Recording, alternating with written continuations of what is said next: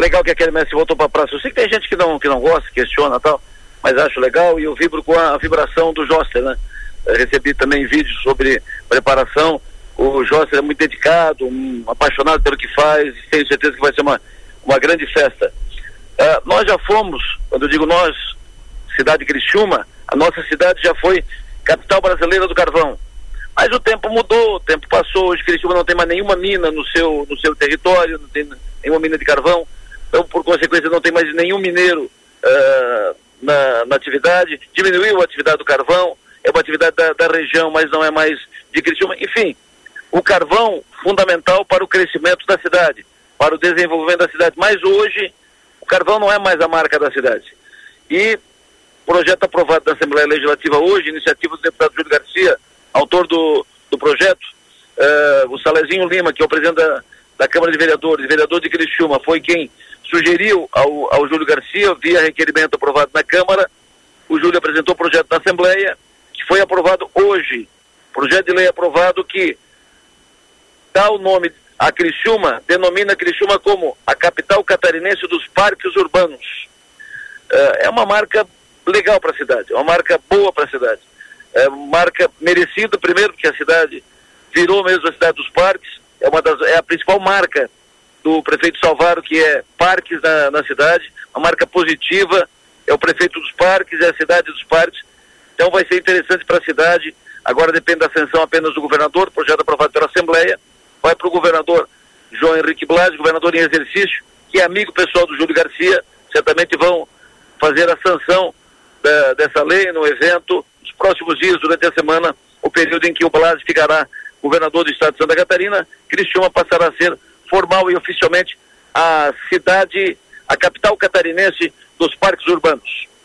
Eu acompanhei essa encrenca de Nova Veneza, projeto que não foi aprovado, foi rejeitado ontem por maioria de votos na Câmara de Nova Veneza, projeto do prefeito Jair Casagrande Rogério Frigo, aliás, não Casagrande Rogério Frigo, projeto que pedia autorização da Câmara para fosse firmado um empréstimo com o Badesc para investimentos na cidade. Eu ouvi atentamente hoje uh, um vereador de cada lado e evidentemente que respeitando todas as, as posições, mas uh, não, uh, não, não entra bem aqui essa ideia de eh, eh, rejeitar repasse de recursos para investimento na cidade.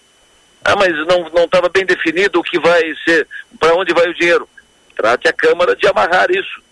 Mas rejeitar, impedir que 12 milhões de reais sejam repassados ao município para investimentos em obras, ações e tal na cidade, não, não me parece de bom ouvir, não me parece o melhor encaminhamento, salvo o melhor juízo e respeitando, evidentemente, todas as, as posições. De novo, nós poderemos ter o comércio fechado, inclusive supermercados e atacarejos nos dois próximos feriados. Uh, feriadão, inclusive, agora do, do dia 2, porque não houve entendimento do comércio, dos comerciantes com os comerciários. O impasse permanece desde mudança de diretoria no Sindicato dos Comerciários. Cada lado tem as suas razões. O Sindicato dos Comerciários diz que a convenção coletiva encerrou sua vigência no último dia 30 de abril, sem prorrogação ou termo aditivo, então prevalece a legislação que uh, a lei vigente impede a abertura, funcionamento do comércio. É uma lei antiga. Enfim, mas prevalece porque não há convenção coletiva, não há um acordo formal das partes para que funcione. Essa é a questão legal, esse é o argumento de um lado. O outro lado diz que tentou o acordo, tentou o entendimento, mas não tem diálogo com o sindicato dos trabalhadores. Isso são as duas partes. O fundamental para a cidade é que a cidade perde com isso, porque não tem comércio funcionando, uh, o comerciário perde com isso, porque o comerciário que trabalha ganha por comissão, não vendendo não ganha, perde a cidade porque perde receita e principalmente a continuar esse impasse, daqui a pouco a cidade vai perdendo a sua condição de polo regional nesse segmento. Não é interessante para a cidade. O interessante para a cidade é que se entendam comerciantes e comerciários, que se entendam como se entendem os dois setores em praticamente 100% dos municípios brasileiros. Se entendem em São Paulo, Rio de Janeiro, BH, eh, Belo Horizonte, Porto Alegre, Florianópolis, aqui. Como é que nós vamos se entender em Criciúma?